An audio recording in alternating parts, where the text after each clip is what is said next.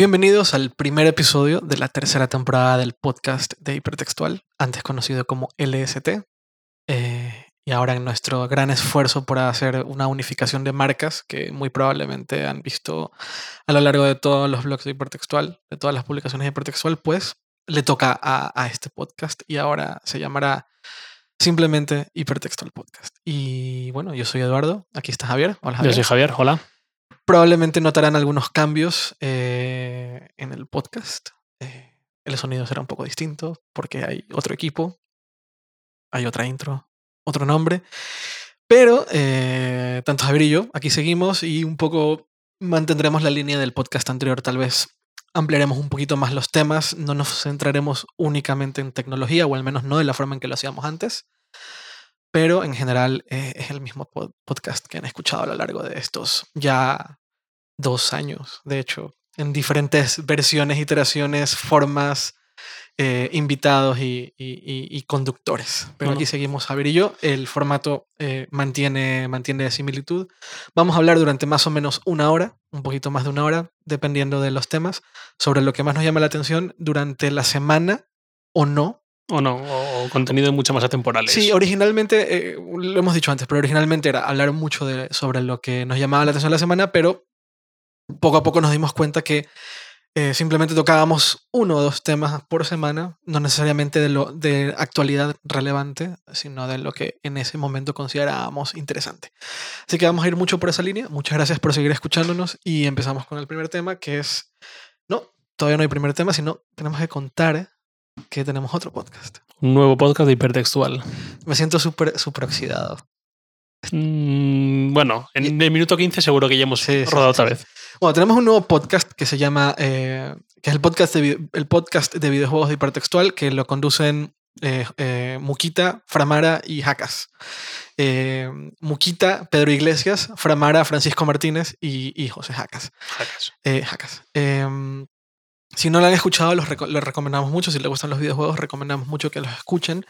Normalmente hacen análisis de temáticas, igual un poco como hacemos nosotros, de temáticas muy particulares, se enfocan en uno o dos temas muy interesantes.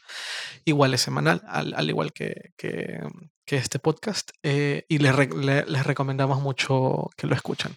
Está en iTunes, en iBooks y en SoundCloud. Con buscar hipertextual Claro, aparece con un logo pixelado súper bonito, muy retro, sí. muy, muy chulo. De color morado. Em, algún día haremos un, un mashup, un hipertextual podcast con todos Masivo. aquí, los cinco hablando sobre, sobre quién sabe qué cosa. Pero les recomendamos mucho que, que escuchen, que escuchen el, el podcast de videojuegos. Vale, pasado el momento publicidad, Autopromo. primer, primer episodio de la temporada 3. Me siento como un sketch de Saturday Night Live, que no sé si lo has visto, Sí. que es de la, del National Public Radio, que están hablando y se- son... ah, bueno, no sé, El, raro. el minuto 15, 16 ya estaremos rodados como antes. ojalá. Pero bueno, primer episodio de tercera temporada, arrancando 2015. Por cierto, Sí. hoy hace justo dos años que grabamos el último de 2014. 21 de diciembre, el día antes de la cena de Navidad. Hace dos años. Do- Dos años, dos meses, dos meses. O sea, hemos tenido un parón de dos meses. Sí. ¿Y, y qué tal el descanso? Bien, bien. Bien. Sí, descanso, sí. Descanso. ¿verdad? bueno, Sí. eh, Bueno, empezamos 2015. 2015, pues vamos a hablar de 2015, de qué esperamos, qué creemos que va a pasar, hacia dónde va a apuntar sobre todo la tecnología. Tecnología en ámbito súper amplio, no, no smartphones y poco más, sino tecnología en general. De acuerdo. Bueno, a- a- ¿qué crees que va a ser? Para mí este es el año del Apple Watch, aquí el fanboy. Pero para mí este es el año del Apple Watch. Eh, para mí es, es claro que este va a, ser, eh, va a ser un año dominado por el efecto que, la, que el Apple Watch va a tener en, en deja tú la tecnología, porque el Apple Watch es probablemente el producto de una tecnológica lo menos tecnológico posible. Eh, Va a ser el, el- el impacto que va a tener en la economía. Para mí es, es- es- va a ser muy fuerte. O sea, si miras el mejor signo, en mi opinión, para entender lo que el Apple Watch va a hacer a lo largo de 2015 es mirando los resultados financieros de Apple el último trimestre. Pero esos resultados son una barbaridad. Exacto. O sea, ponte- pongamos un poquito de perspectiva, ¿no? Tienes a, a una compañía que acaba, que acaba de, de- de- de mostrar los resultados, los mayores resultados financieros de la historia, de la historia, punto. Y no solo en tecnológica, sino de cualquier empresa que ha existido a lo largo de la historia. En gran parte por el efecto del Apple, del, del, iPhone 6 y el iPhone 6 Plus, ¿vale? Ha habido crecimiento en, en las Macs, ah, siguen creciendo en mercados tipo China, siguen teniendo crecimiento en mercados tipo Brasil y tal, pero gran parte de la razón por la cual Apple eh, está donde está, y es más del 50% de, su, de sus ingresos, viene del iPhone 6 y el iPhone 6, bueno, de los iPhones, porque no, no dividen por... No dividen por... Pero vamos, que es fácil intuir que todo viene en gran parte por el aumento del tamaño de pantallas. Correcto. Es súper evidente. Y si lo sabemos nosotros, lo saben también ellos. Así es, exacto. O sea, es, eh, el, iPhone, el, el, iPhone 6 y el 6 Plus eh, para Apple es un antes y un después en general. Eh, entonces, poniéndonos en perspectiva, poniéndonos, en, poniéndonos en perspectiva en exactamente un año. ¿Cuándo fueron los resultados? Fueron a finales de, de enero, ¿verdad? Sí, sí, no recuerdo el día, pero sí. Vale. Pongámonos en perspectiva, es decir, imaginémonos, imaginémonos el, el, cómo va a ser los resultados financieros de Apple eh, los que presenten a inicios de 2016, una vez que han recorrido un año con el Apple Watch, eh, con el lanzamiento del 6S o lo que sea que lancen, con un posible iPad Pro o lo que venga. Y con un Apple Watch en una campaña navideña. Exacto, pero sobre todo el Apple Watch, sobre todo para mí el Apple Watch. Y hay que entender que, que, que una empresa que que presenta los resultados más, eh, los mayores resultados financieros de la historia, tiene un efecto muchísimo mayor, que va muchísimo más allá de simplemente el mundo de la tecnología. Y aquí estoy haciendo como comillas. Eh, es un impacto en trabajo, es un impacto en la economía de muchos países, es un impacto en la producción de tecnología de muchos países. O sea, tiene un impacto social muy grande, que va mucho más allá de muchas cosas. De hecho, tiene un impacto muy positivo para la competencia. Porque si se están vendiendo muchos teléfonos de pantalla grande, simplemente se empieza a confirmar que la competencia tenía la razón, que, la, que hay un, gran mercado para, para, teléfonos, para smartphones, que probablemente no, Apple no será el único que pueda llenar esa demanda. Tiene que haber la competencia tiene que entrar eh, y trabajar para llenar esa demanda que, que, solamente una compañía no puede llegar. Eh, hay un impacto, en mi opinión, muy, muy grande que va más allá de simplemente la tecnología, que va más allá, que es económico, que es social, no va a decir político porque ahí sí que no entramos, pero sí es muy económico y muy social. Creo yo que si las cosas siguen ese curso desde el punto de vista de, del, Apple Watch, estaremos hablando el próximo año, eh, por estas fechas, de nuevo del mejor, eh, los mejores resultados financieros en la historia de una compañía, o sea, superándose a sí mismos. Y eh, a toda la industria, de nuevo, mirando a Apple, por lo que implica el haber lanzado el Apple Watch y cómo está afectando socialmente a la gente. Y cómo la, la la competencia de Apple ya no serán solo los fabricantes de teléfonos, de ordenadores y de tablets, sino que ahora fabricantes de relojes, relojes al uso, relojes sobre todo de, gama muy alta. Sí. Piensa en, fabricantes de relojes caros o de precio alto, mm, como hasta ahora Apple pasaba por delante de ellos y no les afectaba en nada, y ahora les puede robar ventas.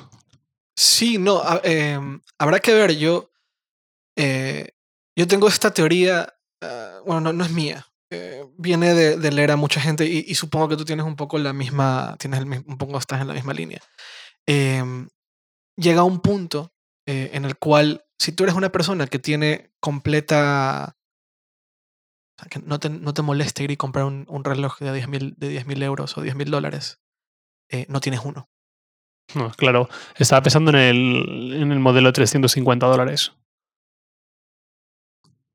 Vale. Un modelo de 350 dólares es algo que incluso para mí sería accesible, pues ahorrando unos meses, en una Navidad, en, algo así. Un reloj de 10.000 euros, nunca en mi vida me voy a gastar 10.000 euros en un reloj. De acuerdo, bueno, eso lo dices ahora. Bueno, eh, salvo que mi economía de un giro muy drástico, nunca me voy a gastar 10.000 euros, no, incluso que lo de no voy a gastar nunca 10.000 euros en un reloj. Eso lo dices ahora. Ya, hablaremos, ya veremos a, la corte de 35 años, eh, en, otro, en otro plano. Pero yo entiendo, yo, yo, yo a ver, yo tampoco me compraría un... O sea, yo no veo Yo, a, a mí me cuesta encontrar una justificación para comprarme un reloj de 10 mil dólares. Pero hay relojes de 75 mil dólares, que, lo, que los hemos, lo hemos hablado en esta oficina, que me encantaría tener. Pero porque son muy bonitos ahora, son completamente inalcanzables. Un coche. no me parecen tan bonitos en comparación con los que cuestan 500. Bueno, Incluso, es que aunque tuviera el dinero de sobra, no le veo justificación a gastarse ese dinero. Pero Ya- bueno, a lo que, a lo que íbamos. ya hemos hablado de esto, hemos hablado de la apreciación de estas cosas, que eso, en mi opinión la apreciación en los relojes viene con los años.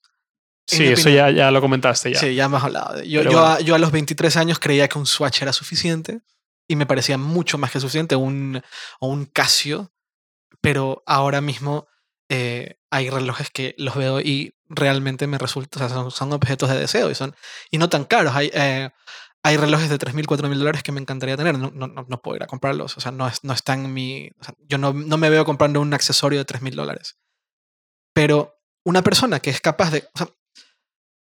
yo no sé si deberíamos hablar del Apple Watch, porque yo creo que hay que hablar del Apple Watch en, en dos, desde dos puntos de vista. El punto de vista de, mm, del dispositivo tecnológico que, va, que está alcanzable para, para la sociedad en general, es decir, el, el dispositivo de 350 dólares o de 500, dependiendo un poco del material Ujú. y la correa que, que elijas. Y Edition, que es otro, es otro rango completamente diferente y que de cierta manera deberíamos de verlo no como, un, com- no como el mismo producto, sino como un producto completamente separado. acuerdo. El, el Edition. Entonces, si quieres hablemos primero del Apple Watch como el, como el, normal, el, el- Sport o el normal, el que creo que es de, metal, no sé qué, qué material usaban, ahora lo podemos ver. Y luego si quieres hablamos del Edition, porque aparte han habido, eh, ah, cuando grabamos este podcast han habido algunas... Han habido algunas, algunas noticias al, respecto, ya, ya vamos a llegar a eso. Entonces, eh, 350 dólares, en tu opinión, resulta un dispositivo que va a empezar a hacerle competencia a otros fabricantes de relojes. Sí, a los que estén en ese rango de no es un reloj de 60 o 80 euros o dólares, sino está por encima, pero sin irse a las cuatro cifras. Ya. eh, Oye, por el precio de lo que me cuesta un buen reloj, que me cuesta dinero, pues lo que comentábamos, que bueno, es dinero, pero ya ahorrando un poco, en alguna ocasión especial, es ahorrando dinero es factible. de acuerdo. Eh, por ese precio me puedo comprar uno que se complemente con mi iPhone. Sí, pero, pero no me queda claro todavía si eh, la, cantidad de, de relojes que se venderán al mes en, en ese rango será lo suficientemente alto como para que empiece a llamar la atención de fabricantes de relojes tipo Casio, ¿no? Casio o Seiko o Citizen, que tienen, que son marcas de relojes que están, que están más o menos en, que están más o menos en, en, en ese Sí, en eso- ese juego, sí. Sí. Eh, porque te puedes comprar un Casio de, de 25 dólares, que vale, que no entra ahí, pero sí hay Casios bastante más carillos de, que están en los 100, 150. De hecho, Swatch sería otro ejemplo perfecto. Swatch, tú puedes comprar un Swatch de 30, 40 o 50 dólares euros, pero hay Swatch de 200 o 300 eh, dólares euros, que son los, los, las gama más alta de, de- de la marca. ¿Sabes cuál es la diferencia principal que veo? Y con lo de Sí. que fabricantes como Casio, Seiko, etcétera, no se preocupen o sí de, del Apple Watch. Sí, Piensa en el día a día de los famosos que vemos en televisión, en prensa, etcétera. sí, sí, sí. sí. Mm, Yo, por ejemplo, pienso la cantidad de veces que vamos a ver jugadores de Real Madrid pasando delante de las cámaras del Real Madrid, del Barça, del equipo que sea, con un Apple Watch en la muñeca. De y lo que va a llamar la atención. Pero un Apple Watch o un Apple Watch Edition. Es que ahí de nuevo ven- vengo. Sigue siendo un reloj de Apple. Y es lo que todo el mundo va a querer. Y aunque tú veas El Edition. el igual- sí. vas a comprar el que te puedes permitir si hay un modelo. De acuerdo. Vale, vale. Es- Y estoy quien dice eso dice las portadas de revistas, los pases de modelos. Sí, Porque eh, va a ser tener que ponerlo. Apple se lo va a querer colocar en la muñeca a gente que quiera. sí, sí, que sea aspiracional. Correcto. Como un poco como, como salvando las distancias, un poco lo que sucedió con los beats. Que ves a los Sí, jugadores, que ves a los músicos con los beats todo el tiempo y se- no, se no es un objeto que quieras tener porque suena bien, sino un objeto que, que quieres tener porque todo el mundo famoso, toda esta Sí. gente famosa lo trae. Porque quieres verte como ellos. Exacto. Quiere, y, y- y entra esto a lo que, a cual tú llamas aspiracional. Sí, lo veo, lo veo. No, no estoy seguro si 2015 será el año en el cual todos estos fabricantes de relojes, que además no llego tan, no- mi conocimiento sobre reloj- relojes no es tan grande, pero no sé si Seiko, Citizen o Casio o Swatch, por ejemplo, que son cuatro marcas muy conocidas de relojes entry level, pertenecen a una casa, a una compañía mayor. Es decir, si, si, de repente Casio ve una caída en, en, en ventas eh, grande, eh, tal vez pertenezca a una casa mayor, una casa más grande, una empresa multinacional mucho más grande que Casio en sí misma, que digan, ah, mira, no pasa nada. O sea, un 10% en, el, en, en, en, pérdida de ventas en un año no nos resulta importante por el momento. Pero sí creo que vamos a ver un... O sea, creo que va a pasar lo que pasó con, con, el, con el iPhone, que en el iPhone 4 es cuando realmente mm. e, em, empezaron, la gente empezó como a asustarse, o sea, como que la competencia dijo, uy, esto es mucho peor de lo que creíamos. O sea, Nokia se asustó, ¿no? Nokia, que era el, el invencible, dijeron, mmm, aquí, aquí, de aquí no vamos a salir. Y BlackBerry probablemente en esa época también dijo, mm, esto no, esto no está, esto no pinta Esto ya no pinta guay. Ajá, exactamente. Entonces yo creo que veremos eso en 2000. Sí, justo estaba pensando, conforme tú hablas, estaba pensando eso, que esto es algo que vamos a ver conforme pase el tiempo, conforme llegue llegue a las portadas de revistas, llegue jugadores de fútbol, que al final son súper aspiracionales y, muchas marcas se pegan por, por, patrocinarles.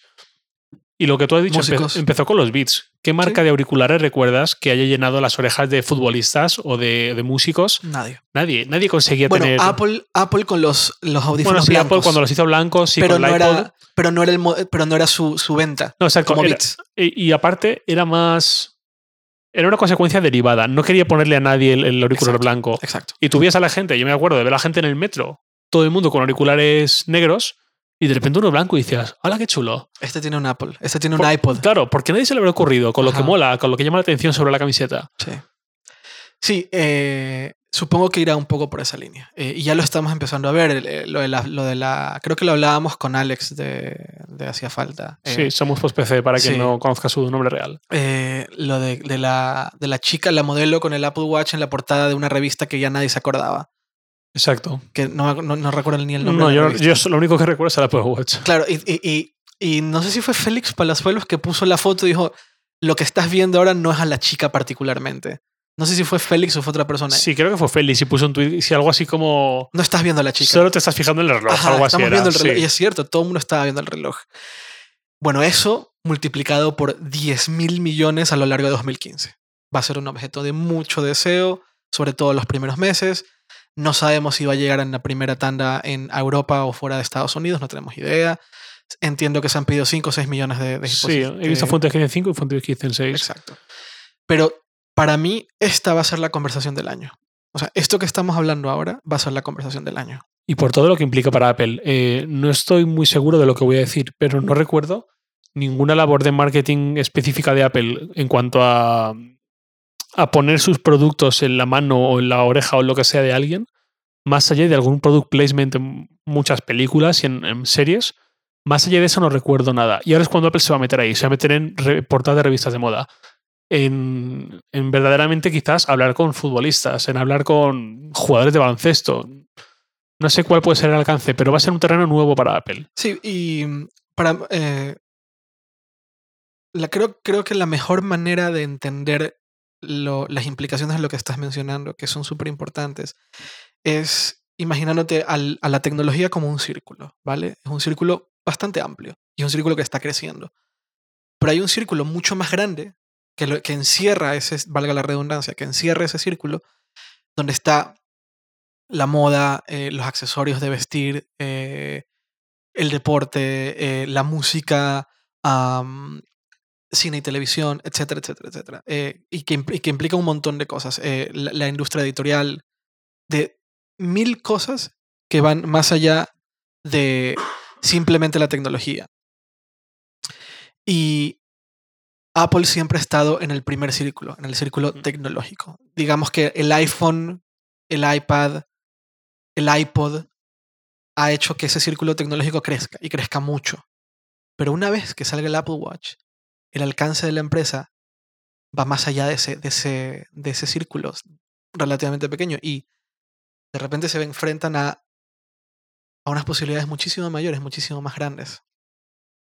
Y por eso es, en mi opinión, que veremos en 2016 el, los resultados financieros de Apple a inicios del, del 2016 algo muchísimo mayor a lo que nos imaginábamos ahora mismo. De hecho, los resultados que, que, vimos hace unos días eran mucho mayores de lo que imaginábamos. Nadie, nadie calculaba resultados tan, tan, tan, tan, tan grandes, tan buenos. Pero bueno, esa es, esa es, mi predicción, eso es lo que yo veo, sobre todo es hacia donde yo veo el 2015 y también eso derivará en un montón de discusiones sobre qué es un wearable, cuándo un wearable es exitoso, ya, ya los wearables no son exitosos por lo que hacen tecnológicamente, sino por cómo se ven, cómo se sienten, cómo se aceptan socialmente. Por ahí entra también el, la discusión que hemos tenido mil veces sobre los Google Glass, que los Google Glass son raros de ver cuando vas por la calle y ves a alguien puestos. Em, empezaremos a entender la importancia y a entender que la tecnología, por ser tecnología, no la hace atractiva, sino que eh, sobre todo en wearables, empiezan a juntarse un montón de, conceptos. O sea, la, tecnología como, vista de manera práctica, pero cómo se ve la persona, cómo la persona acepta a la otra cuando, cuando carga tecnología puesta. ¿no? Eh, yo, yo, yo, ahí, yo pienso, por ejemplo, en, en, Volver al Futuro 2, que Marty McFly tenía esta chaqueta que los mexicanos estarán, estarán muertos de risa ahora mismo. Porque chaqueta en México. En fin, eh, se ponía esto que hacía que se cambiara de, talla automáticamente. Mm. Eh, no sé si sea algo que si yo lo veo en la calle, lo aceptaría. O, si, o que se seca y que sale como el aire y te seca el pelo y te... Eh, no sé si recuerdas esa escena de... Sí, sí, sí. sí. eso es algo eso es algo que es muy práctico. De hecho, desde el punto de vista de ropa que se adapta a tu, a tu talla. Sí, están los robocordones. Ajá. Em, nunca más tendrás que comprarte otra, otra, otra prenda de vestir porque se ajusta a tu, a tu tamaño, a tu, a, tu a tu complexión. Pero es socialmente aceptable y el diseño que permite hacer ese tipo de, de practicidades es un buen diseño. Se siente natural, pesa un montón tu espalda. Así es. Y eso, eso, eso ocurrió un poco con los Google Glass. Pueden ser relativa, podemos discutir mucho sobre su, sobre su practicidad, pero el diseño que requería ese aparato para, hacer para, para, tener ese nivel de practicidad es un diseño que, aceptamos socialmente o no, y por qué.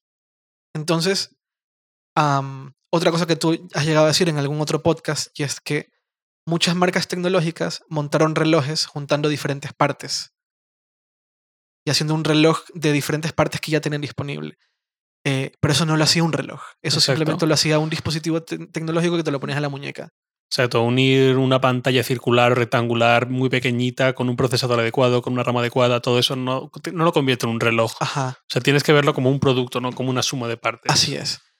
Y esa, esa, ese pensamiento me, ha venido, lo, he venido, o sea, me ha recorrido la mente una y otra vez durante meses, porque un poco explica un montón de fallos de un montón de empresas intentando montar un wearable. Google Glass suele ser el ejemplo más... Es el ejemplo perfecto. Sí, suele y, ser. Y esto que voy a decir igual queda un poco arrogante, pero para mí un buen test de, visión tecnológica, y yo he tenido mil cagadas, ¿eh? Y, a veces me gusta hasta decirlo en Twitter, mis cagadas, decir, esto que dije hace un año, pues vaya cagada. Mm. Pero preguntarle a alguien por qué opine de las Google Glass como, como parte del futuro es un buen pequeño test para saber cómo son las ideas de esa persona. Y, hace poco, no sé a cuento de qué, vi otra vez un vídeo de hace un año, y medio, dos años. Un año y medio, creo que fue un año, no lo sé. Pero bueno, no, no, hace mucho tampoco, ¿eh? Del empresario este de, la empresa murciana que desarrollaba aplicaciones para Google Glass, que se paseó por las teles, por los periódicos, haciendo propaganda de las Google Glass. Sí, porque, naturalmente lo que le da dinero a él, que eso, que las empresas se interesen, igual que Banco Sabadell, por ejemplo. Era un vídeo de Banco Sabadell. Ok. Era un vídeo de Banco Sabadell que ya tenía su aplicación para Google Glass. Uf, un dinero bien invertido. No, mega bien La cuestión. Em, y en ese vídeo él decía, el, creo que es el fundador de la empresa. Yo estoy convencido de que dentro de no más de tres o cuatro años, todos tendremos unas gafas como estas y ya nadie tendrá smartphones por la calle. Mm, no, no, no, no, estás viendo la tecnología. No. las Google Glass acepto que estén sentando unas bases de lo que llegará en 2, 3, 5, 10 años. O no, o no Exacto, o no. Sí, es un test. Es, Es un beta test. Pero si, si sale bien, no será así. No, no, no, por Si sale bien, será dentro de bastante tiempo y serán unas gafas, pues como las que llevo, las que llevamos, las normales. Habrán conseguido integrar a la patilla en tal, pero no será esa patilla.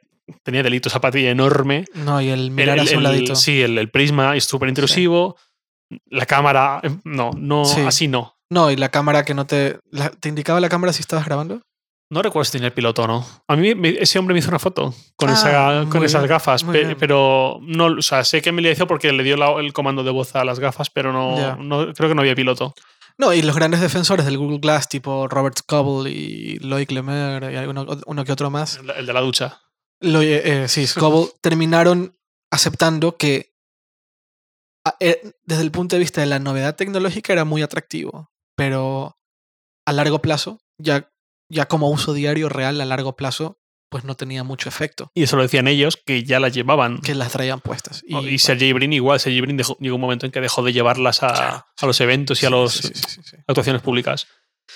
Y es complicado. y aquí estamos hablando un poco desde, la comodidad de un micrófono mirando la tecnología pasada, ¿no? Sí, mirando sí, a pasado. Pero bueno, pero en nuestra defensa diré que siempre opinamos igual de la Google Glass. Desde el día uno. Esto, o sea, la idea es interesante. la, la la, la, aplicación, o sea, el producto ya, eh, eh, el producto ya terminado o tal, sea lo que sea que era el Google Glass, nunca, nunca nos gustó. Y para mí, por eso el proyecto, el proyecto este, no recuerdo cómo se llama. Project X, sí. No, el de, el de, el de Microsoft.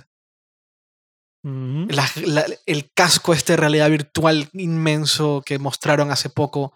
Eh, sí, vale, sí, el de, sí, es que esos días no estuve, estuve off ah, totalmente, pero sí, lo recuerdo. No lo recuerdo también, pero sí. Vale, pues es que ya ni siquiera recuerdo cómo se llama. O sea, en ese momento todo el mundo decía, aquí está el futuro. Es que no, es que por ahí no va. El futuro no puede ser que la cabeza te pese durante tu día a día. Sí, sí, sí. Y, veo, ah, por ejemplo, aquí en la oficina estamos con, los, con el Gear VR. Hmm. ¿No? Y es, increíble. Sí, estamos todos flipando, está súper chulo. Es increíble. Pero falta. Sí, falta. Somos conscientes de que tiene limitaciones. Está súper chulo ahora. Ajá. Pero sabemos que tiene que llegar pues, mucho más fino, más liviano, que la pantalla se vea mucho más nítida, no con los píxeles. Y una cosa es traer el VR puesto en tu casa solo para, para, ver, para, para, jugar un juego. Y otra cosa es ese tipo de, de, dispositivos de realidad virtual en espacios públicos donde tendrá que llegar. tendrá que llegar un día en el cual de manera colectiva podemos acceder a un, a, un, a un, espacio virtual por medio de algo como eso, pero que no sea raro. Que no, que no sea raro, porque ahora lo es. Ahora es un poco raro, ¿no? Bueno, de todas formas, en defensa de Samsung y, Oculus, diré que me parece un muy buen inicio. no, no, es, un inicio muchísimo mejor que el de Google Glass o el de. Mil millones de veces mejor. Ahí también se, me ocurre otro ejemplo bueno que es eh, Microsoft Surface. Ajá. La Surface, que llegó en 2012, que ya por la tercera. El primer uso de la marca Surface que dio Microsoft fue en 2000... 2008, la mesa. No, antes, antes, fue antes. 2008 hizo algo, pero antes ya estaba. Ok. La mesa. La mesa. Una mesa que era la, Surface de Microsoft, 30 pulgadas de pantalla táctil. Así es. ¿Cuánto vendieron? No, no, no. ¿Cuatro? No, y vendieron sobre todo en algunos hoteles, en algún restaurante, a gente así un poco desprevenida. Así es. Pero, pero oye, yo ya decía que la primera impresión de la novedad es que era, oh, qué chulo, qué pasada, qué tal. Luego lo pensabas fríamente el segundo día y decías, mm, no, no, tiene pinta de ser cómodo. Yo si pruebo a, hacer cosas con la mesa de mi salón, no me parece que sea muy cómodo. No lo es, no lo es. Para mí otro ejemplo muy clave, eh, y aquí nos metemos a, otro, a, otra, a otra línea, o sea, estamos sobrepasando otra línea que es la practicidad real de la tecnología. Cuando la tecnología, por, o sea, no siempre la tecnología, por ser tecnología de punta, es mejor que lo anterior. Para mí, un ejemplo buenísimo de, de, eso es cuando yo veo a los, a los meseros con un, un, una PDA sí. haciéndote el pedido, porque lo que, lo que le están ahorrando al, al, lo que están ahorrando en el proceso es llevar la hojita y ponérsela al cocinero. Yo usé esas. Vale. yo antes de hipertextual trabajaba de camarero de mil cosas en mil sitios distintos. De, y, la última que usé era una de las fue en 2012. Y era una PDA horrible. Es que eran de pantalla hiper resistiva. Solo funcionaban con stylus.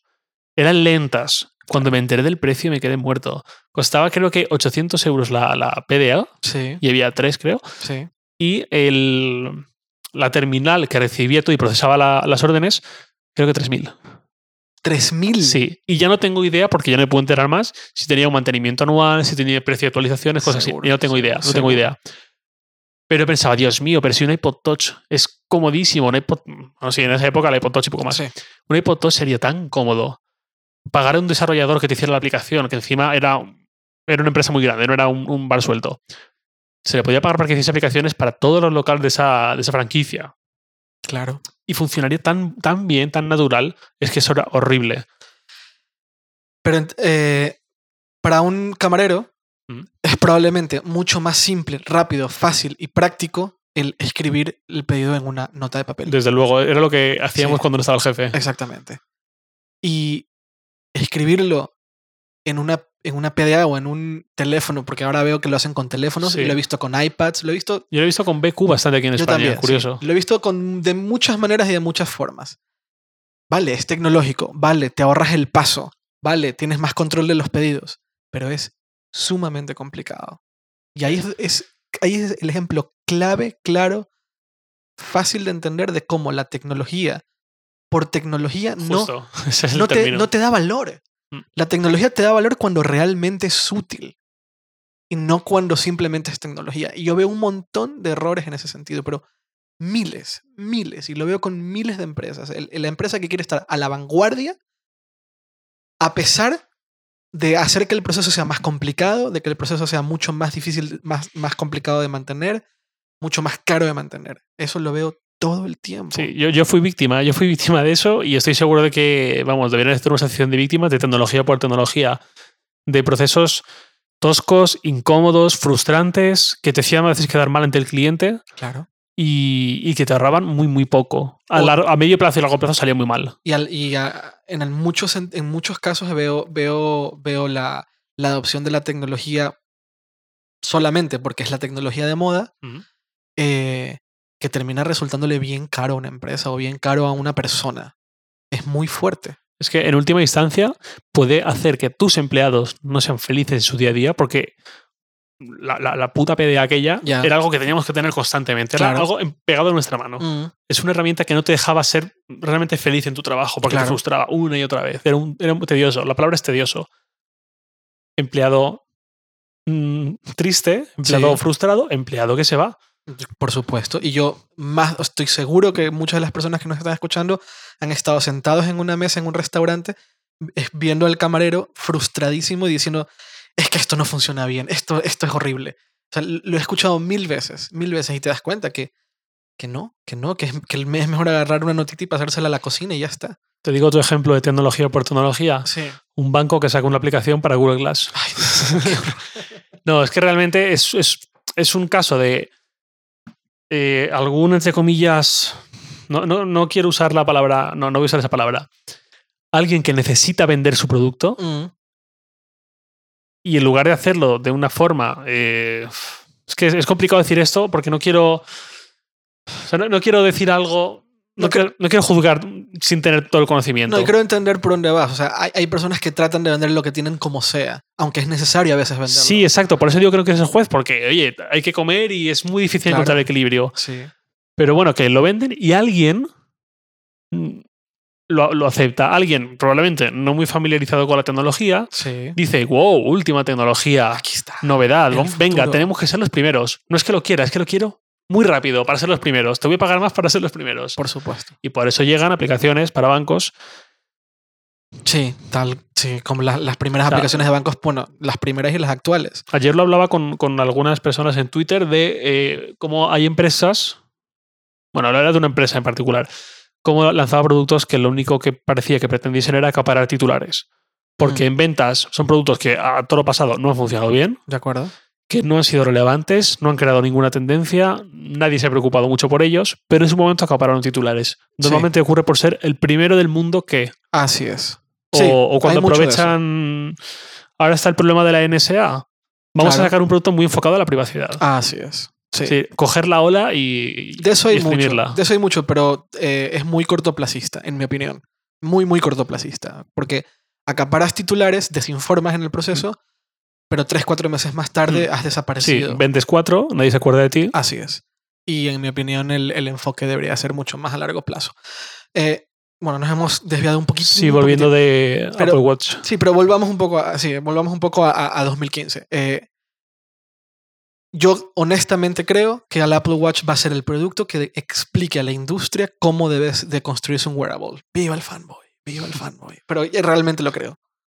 Realmente lo creo. Yo creo que ahí es donde van a decir, ah, vale, ya entendí. Normalmente me gusta apostillar un poco tus declaraciones de fanboy, pero es que no tengo más remedio que decirte que estoy de acuerdo. Pues eso. Porque lo que hemos visto hasta ahora de Android Wear, pues tiene buenas intenciones y como siempre, los vídeos de Google quedan súper chulo, pero en el día a día está súper lejos. Sí. O sea, el- el- el- los primeros Android Wear, el LG G Watch y el, el Moto 360, Sí, en los vídeos promocionales parecía que te iban a cambiar la vida. claro. No.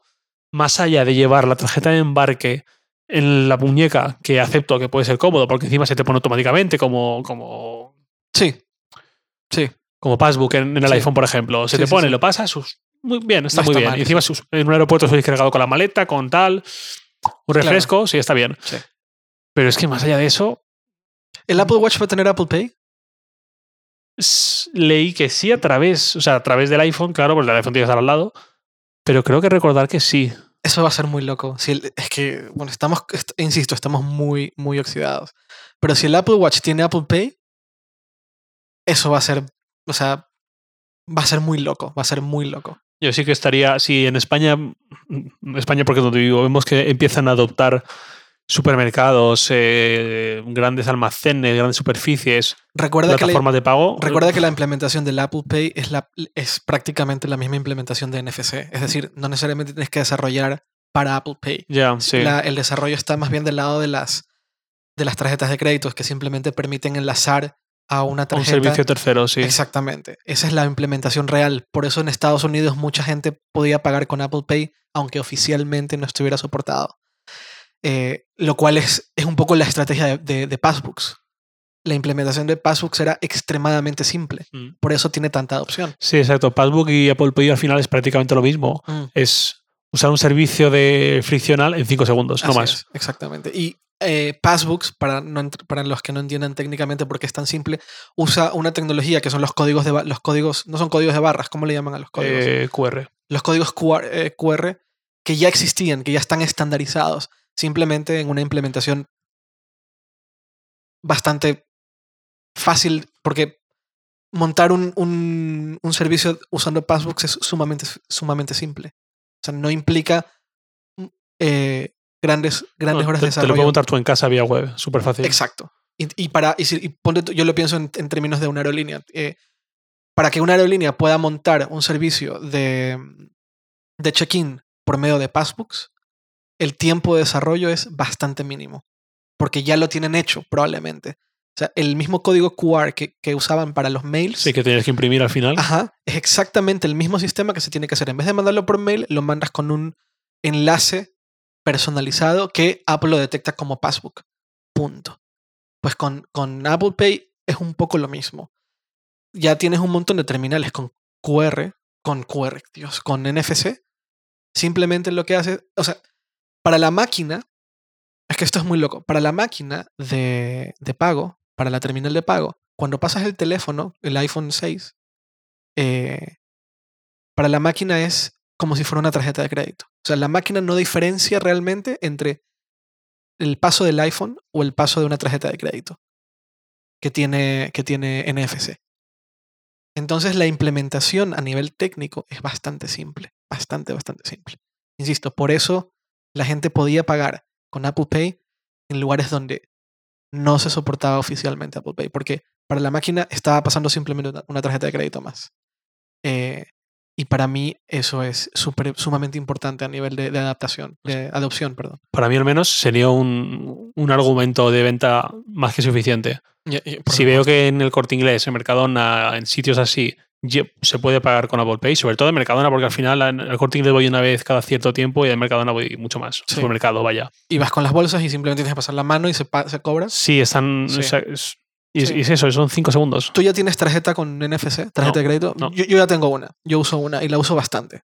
Eh, En un montón de lugares ya la, ya la... Ahora mismo en España, no sé en otros países, pero en España, tú puedes pagar con NFC haciendo el tap de la tarjeta en el, en el aparato sin poner un pin. Hasta 20 euros. ¿no? Hasta 20 euros. Mm. Y es un tap y se imprime. Y es sumamente rápido. Y algunos cajeros automáticos ya te permiten sacar dinero sin tener que meter la tarjeta al, al cajero. Ni siquiera tener que poner el pin, siempre y cuando saques menos de 20 euros.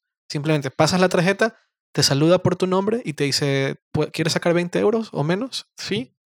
Pones la cantidad y sale el dinero y te vas. Pues imagínate dejar de depender. Exacto. bueno, lo- los que estén un poco cabreados de siempre con Apple y Mm. sean más fans de Android, estarán diciendo, vaya tontería, los de Android tenemos desde hace tiempo, ok, pero no así, aceptémoslo.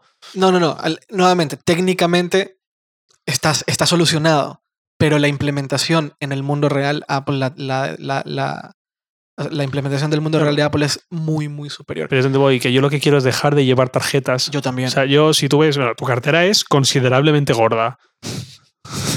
tu cartera es súper gorda, está llenísima de cosas. sí. Mi cartera la voy a sacar para que la veas por si hace tiempo que no la ves. Mi cartera es una billetera enana, o sea, billetera no es, es Sí. Un tarjetero. Solo, solo tengo tarjeta, no tengo nada más dentro. Tengo una, dos, tres, cuatro, cinco tarjetas. Tu ID y cuatro tarjetas O más. sea, sí, DNI, eh, permiso de conducción, bono, bonometro y dos tarjetas de crédito o débito. Ya. El día que consiga tener el bonometro en el iPhone y las tarjetas de crédito en el iPhone, Sí. en el iPhone o en el Galaxy Note o en el Lumia o en lo que venga, Mm. Ese día es que me voy a dejar el DNI en casa, no lo voy a cargar para nada. No, pero tendrás que traer, cargarlo, ¿no? No, o sea, prefiero. Es que hace años que no me piden el DNI nunca. Sí. Y prefería decir, no, me lo deja en casa, no, lo he perdido, yo qué sé, por no llevar la cartera. Si yo quiero ver Claro. cuanto menos, mejor. No, no, de acuerdo. Y es el paso natural, llevar todo en el iPhone. Además que es muy, mucho más seguro eh, hacer pagos por medio de un móvil, porque si se te pierde el móvil, lo desactivas y punto. Sí, o, sea, o, o lo manera. tiene directamente bloqueo Sí, de sí, sí. Touch ID. Y recordar que, que, que con, Apple, con Apple Pay necesitas tener, poner tu dedo sobre el Touch ID para que pase el pago, que es mucho más seguro que poner un PIN. Un PIN que otra persona puede ver cuando estás pagando y que si te roban la tarjeta, lo puede, lo puede volver a poner. Bueno, aunque si eres tonto como yo, pones tu cumpleaños y no lo cambias nunca. Ah, muy bien, muy bien, muy bien, muy bien. Bueno, eh, Apple Pay internacional será 2015 también súper importante, ¿no? Es decir, la implementación internacional de Apple Pay en, en 2015, ¿crees que suceda? Yo, Sí, creo que va a pasar. Sí, sí, teóricamente era seis meses desde que llegó más o menos, o sea que para marzo, abril debería estar. Ojalá. Va- también yo creo que va a ser muy grande cuando empezamos a ver aquí en Europa eh, y en Latinoamérica eh, implementaciones de Apple Pay y ver cómo la gente se comporta, eh, cómo socialmente se, se recibe eh, eso. Yo creo que va a ser muy interesante. No, para mí es súper importante. Mm, Estoy hablando de dejar la cartera a un lado para tener todo lo que necesito en el iPhone, Mm. iPhone Note, lo que Sí, quieras. en el smartphone. Sí. Eh, pero es que ya el siguiente paso ya es no tener que llevar obligatoriamente el móvil Sino o, el o no, o, o llevarlo pero no tener que sacarlo, sino que con el reloj, que es algo que es tu mano, o sea, acercas Sí. la mano y estás acercando, no tienes que sacar nada, ya es el, el siguiente nivel. Pagar por ahí, pasar el bonómetro por ahí, etcétera. De acuerdo. Eso sería, sería muy épico. Bueno, ahora hablemos del Apple Watch Edition. ¿Vale? Eh, el, eh, mencionamos que el Apple Watch normal que, eh, y el Sport para mí son como, una, como un producto, pero el, el Apple Watch Edition es como un producto completamente diferente, porque en este caso Apple no está vendiendo un smartwatch. Apple está vendiendo una pieza eh, de lujo, aparte de mucho lujo, porque es eh, 18, quilates, die- 18 quilates de oro y según Apple el mejor oro disponible en el mundo. Y digo todo esto porque eh, eh, ayer o antes de ayer de que grabamos este podcast salió un artículo de Gruber. ¿Vale? Y, hay que, y para entender un poco cómo funciona lo de Gruber, Gruber cuando publica estas cosas es porque alguien se las ha dicho. Sí, Gruber sabe cosas siempre. Sí, siempre. Entonces, cuando Gruber llamó mucho la atención hace unos meses porque publicó un artículo donde explicaba que muy probablemente el Apple Watch Edition iba a costar al menos 5 mil dólares o alrededor de 5 mil dólares. Y la industria tecnológica saltó por los aires a decir, esto es una locura, ¿cómo es posible? Apple, ¿qué es lo que pretende? Nadie le va a comprar un maldito reloj, etcétera, etcétera, etcétera. Vale. Pasan los meses, la gente se empieza a informar y se empieza a dar cuenta que la gran mayoría de los relojes de esa calidad de oro, de esos quilates, cuestan. No solo cuestan 5 mil, cuestan 10 mil, 15 mil, 20 mil, 30 mil o 40 mil dólares. ¿ok? Y los márgenes de ganancia de un de Rolex son márgenes muchísimo mayores a los márgenes que ahora mismo maneja Apple. Rolex produce un reloj de 30 mil dólares que a ellos probablemente les costará 4 mil. Ok, es un margen de ganancia muy, muy, muy alto. Vale. Gruber sacó un post, un artículo antes de ayer o ayer, no recuerdo que eh, sacó, diciendo que él tiene que, que él estaba equivocado. Que el Apple Edition, el, el Watch Edition, no va a costar 5.000, sino que muy probablemente esté alrededor de los 20.000. ¿No eran 10.000? 10.000 solo el, el, el, reloj, mm. solo el centro, ¿vale? Pero habrán algunas correas, porque hay algunas correas que son de oro, algunas correas que tienen, bueno, que, son, que van a ser tan caras que llegarán a, llegarán, algunas llegarán a costar otros 10.000 dólares más. Es decir, en su opinión, y nuevamente, si lo está publicando, es porque algo sabrá. Habrán eh, correas, primero, que habrán correas mucho más caras que el Apple Watch Sport, por ejemplo. Empecemos por ahí. Pero si tú quieres tener el Apple Watch Edition de, oro, de oro amarillo o el oro este rosa, con una correa de las más caras, que, porque además si tú te metes a la página de Apple, de, del Apple Watch, y te metes a Edition, vas a ver que las correas que te muestran para el Edition no son las mismas que se muestran para las demás. Muy probablemente no vas a poder comprar esas correas con los otros, eh, las otras versiones. Con las baratijas. Con las baratijas, exactamente. Si quieres esa correa, una correa de 2.000, 3.000, 5.000 o 10.000 dólares, tienes que comprarlo junto al Edition. La combinación serán entre 10 y 20 mil dólares. Lo cual pone a ese producto en un rango total, completa, total y completa, completamente diferente a lo que la gente que, gente como nosotros, que está metida en el mundo de la tecnología o que le gusta, le llama, le llama mucho la atención eh, la tecnología, eh, está acostumbrada. Nosotros no estamos acostumbrados a ver venta de producto de 20 mil dólares. ¿Por qué? Porque se ve bien. No estamos acostumbrados. Pero hay un segmento de personas que compran Rolex, que compran, bueno, Rolex por dar una marca, una marca muy conocida, pero hay muchos otros relojes de muchas otras marcas que cuestan eso y más, y mucho más. Que están muy acostumbrados a gastarse 20 mil, bueno, entre 5 mil y 40 mil o 50 mil o 70 mil dólares por un reloj. Eh, por la calidad de los materiales y los componentes y las piezas y las formas y lo que representa eh, socialmente. Apple apunta a ese mercado, a ese mercado en particular. Eso me hace pensar, estamos en España, ¿dónde crees que se venderá ese reloj en España? Vale, interesante. Tengo tres, tres, tres ciudades. Apple Store de Marbella. Además, la primera, más que antes que Madrid y Marbella. Probablemente. En Puerto Banús hay, un dineral exagerado mm, y, y de hecho eh, como apunte, hace unos meses estuve viendo la, tele de Samsung Ultra HD de 105 pulgadas. Sí. Precio de venta recomendado 120.000 euros. Obviamente se hace por encargo. Eh, evidentemente. Eh, te la llevan a tu casa, esté donde estés. y les dije, bueno, para estos cuántas se han vendido. Dijo, pues no puedo decirte un nombre, un número exacto, pero hombre, pues poquitas, porque esto es lo que es, obviamente. ¿Cuánta gente puede comprar esto en España? Pues poca. Y, y le dije, ¿dónde se vende? Sí. dijo, pues mira, nuestro mayor mercado aquí en España, entre comillas España, es Marbella. Claro. Andorra. Sí. Por eso digo entre comillas España. Sí. Y, muy poquito más. Y muy poco más. Y sí, y alguno en Madrid y tal. Luego, por ejemplo, a Cristiano Ronaldo le regalaron una para que subiese una foto a Instagram y tal, obviamente. Claro. Y porque es una tele aspiracional, es una tele para construir marca. O sea, a lo mejor no ganan dinero, pero los da igual, es una tele para decir, aquí está Samsung, somos los reyes de las teles. Sí. Y, por eso digo, el, Apple Watch Edition de relojes de 20.000 euros, ¿tú crees que eso lo van a poner en el Apple Store de Valencia, de Murcia, de Valladolid, eh, Zaragoza tenía Apple Store? Creo que sí. Sí, tenía otra, sí, En Zaragoza. En Barcelona, pues en Barcelona, estará en Gracia. Eh, que es la no, no es Gracia, es en Passage de Gracia, que no es Gracia, que no es lo mismo. No, sí, Passage de Gracia, sí. Eh, Valencia, hombre, Valencia, está la calle Colón, que es muy tal, pero oye, no puedes comparar la calle Colón con la calle Serrano de Madrid. Por eso digo, estará en Madrid para esta gente de Serrano y poco más. Sí. Y sobre todo Marbella, ahí donde más veo que vayan a vender. Eh, Ahí en la entrevista, en el perfil de entrevista que le hicieron a, Johnny Ive, eh, en algún punto se habla del diseño, de la, del el rediseño de las Apple Stores, de algunas Apple Stores, para poder vender el Apple Watch Edition.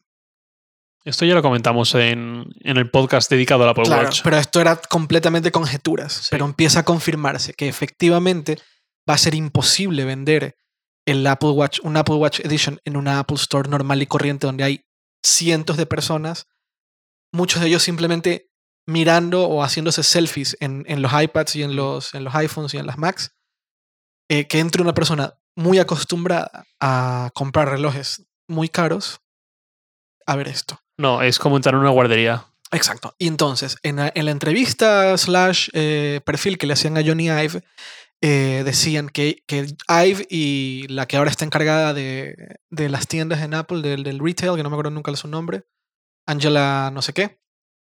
Qué horror. Hoy estoy, hoy estoy muy, muy, muy, hoy estoy muy, muy... muy rodaje, rodaje. Sí, sí, Pero estaba más rodado que al principio. Eh, ah, es que ahora con, con, estos nuevos micrófonos puedo usar la computadora y no se escucha. bueno, eh, que están haciendo un nuevo diseño de Apple Stores para poder vender eso, esos productos. Que Johnny Ive había escuchado eh, a alguien decir que, él que esa persona nunca compraría un reloj si no, está, si no tiene los pies puestos sobre una, sobre una alfombra de lujo.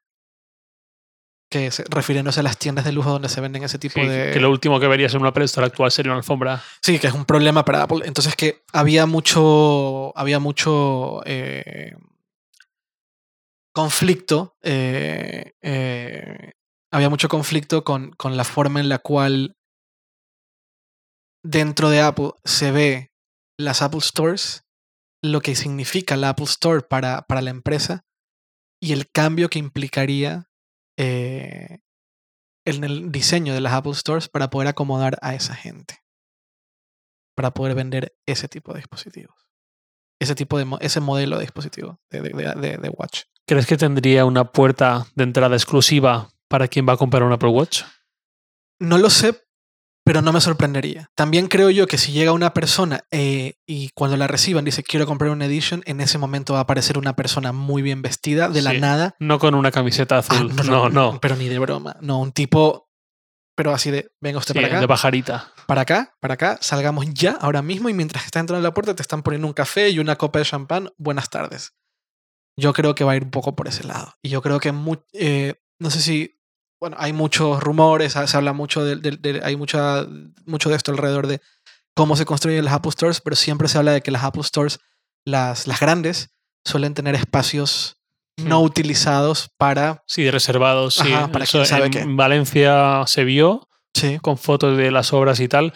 En Madrid, en la, en la de Sol, se vio cuando fue la inauguración. Sí. Lo cual también me hace pensar, yo antes tenía la teoría de que era tan misterioso como Apple iba a encajar en su, en su distribución relojes de lujo, no de 300 o 500 euros, sino de verdadero lujo. Em, y pensé que quizás podrían venderlos a través de terceros, de coger joyerías, cadenas de joyerías de verdadero lujo, que están acostumbradas a vender esos productos, sí. Pero luego deseché esa teoría. No creo que Apple permita que, un tercero tome el control de la experiencia que alguien tiene cuando compra un reloj suyo. Que no nos sorprenda, que no nos sorprenda una Apple Store de lujo solo para comprar eh, una, los, Apple, Editions. Mi primera impresión es, uff, uff, uff, ¿cuántos debería vender para ser rentable? Pero por otro lado, el margen que tiene es tan alto. Exacto. Exactamente. No solo el margen, sino que tienen todo el dinero del mundo ahora mismo como para hacer una inversión a largo plazo. Es decir, vamos a perder siete años con estas tiendas, pero al octavo probablemente ya ganemos y ganemos mucho dinero, además de lo que implica montar ese tipo de tiendas. No me sorprendería. Digo, no, no sé si Apple esté en esa línea, pero no me sorprendería. Mucho que hablar. Bueno, eh, entonces no nos sorprenda tampoco cuando salga el Apple Edition que cueste 20 mil dólares. No, no, que no nos sorprenda a nadie, que no, que no nos pongamos la mano en la cabeza diciendo estos son unos elitistas. Eso es lo que cuesta un reloj de ese material. Eso es lo que cuestan las correas de ese material de esa fabricación. Es lo que cuestan. Y, no estamos hablando de un smartwatch que compita contra el Moto 360 y contra el LG Watch, nada. No, no, nada que ver. En, materiales no es lo mismo, en pantalla no es lo mismo, en peso. Está compitiendo con Prada, con esta gente, con, joyería. Eso. que, entender que la Edition compite contra un Speedmaster para arriba. Y un Speedmaster es del barato, del lujo, de lo barato. Un Speedmaster creo que vale 3.500 dólares de Speedmaster para arriba. O sea, no pensemos en que el Apple Watch Edition está compitiendo con tu, con tu Seiko de 300 dólares, porque nada que ver. O sea, nada, son, son ligas total y completamente distintas. Y que nadie se sorprenda cuando salgan los precios. Que no te sorprenda que ni siquiera digan el precio. Es decir, ¿quieres saber cuánto cuesta el Edition? Vete a la tienda. Ven a conocernos, sí. Que no te sorprenda. Bueno, se la juegan, ¿eh? En España me veo más de un cuñado entrando en la Apple Store, saliendo el pobre empleado de Apple con la pajarita puesta. Y cuando le vea así agitando con el dedo las llaves del Dacia, le diga, acompáñeme. Yo podría ser uno de esos, ¿eh? no, me estoy riendo de ellos. Yo podría ser perfectamente uno de ellos. pero que se entienda hacia dónde está apuntando Apple con el Edition. Y por eso es que yo digo que eh, es un producto que está completamente. Es, para mí, el Edition no es. es como otro producto más. Otro, un reloj, o sea, un Apple Watch, pero no es. Yo no lo veo como el mismo producto a los otros Apple Watches. No sé si me explico. Mm. ¿Sabes? se llama Apple Watch, tiene la misma forma, pero es otro producto. No se está comprando. No se está comprando por la tecnología que tiene dentro. No se está comprando por lo que, lo que puede hacer. Se está comprando por lo que representa. Bueno, Apple siempre ha tenido cierto componente de lo que representa. De por qué elegir un iPhone, en su momento un iPod, incluso un Mac. Yo lo veía en los años de la universidad, lo veía mucho. Claro, claro, claro. Bueno, eso pues amplificado por 100. Y con unos márgenes bastante eh, más grandes. Pero que nadie le sorprenda. y ni siquiera se trata de un tema de elitismo. Es que eso es lo que cuesta en ese rango, ese tipo de relojes. O sea, que se entienda eso. O sea, el costo del material ya es muy alto. Y si es cierto que el costo del, el, oro que van a usar para, para, para la edition es el mejor oro del mundo, pues el mejor oro del mundo no es, no es, barato, no es nada barato, es muy, muy, muy, muy caro. Acabo de caer en otra, otra implicación que tiene el Apple Watch, sobre todo en los ediciones, los caros, y es lo que te atan a largo plazo a seguir comprando iPhones. Claro, por ah, supuesto. y quien dice iPhone dice Max, es decir... Al, ecosistema El, ecosistema, si tienes solo un iPhone y no tienes ningún otro producto, pues es mucho más fácil cambiar. Pero la dependencia del Apple Watch al iPhone. Pero si, tienes, si te ha gastado mucho dinero para mí son 350 o 500 euros en un reloj. Mucho dinero para otra gente son 10.000 euros en un reloj. Así es. Ahora, mm. honestamente, honestamente, y aquí voy a sonar clasista y no es mi intención, pero honestamente, una persona, una persona que se compra un reloj de 20 mil dólares eh, carga un Moto G carga un eh, Moto X. No, pero. Pero carga, carga, la, carga el, el, flagship de la marca. Y ahora mismo carga o un, o un, o un Apple, o un Note, o un S5. Exacto. Y sobre todo, ahora lo vemos un poco más difícil por los iPhones nuevos y, bueno, nuevos, los últimos iPhones y sus tamaños de pantalla. Pero cuando veíamos el iPhone 5 y el 5S, y había gente que decía, no puedo con esta pantalla, necesito una más grande. Y sobre todo se lo veía mucho en perfiles de ejecutivos. Sí. quiero el Note. Me encanta el Note, me encanta escribir con el lápiz, me encanta poder abrir Excel súper cómodo y verlo grande. Y, y, por eso no, no debería sorprender la elección, no sé si decir materiales, pero sí al menos la forma de la parte trasera del, del Note, que claramente aplica y apunta a cuero, la cartera, etc. Así es, aplica a esa...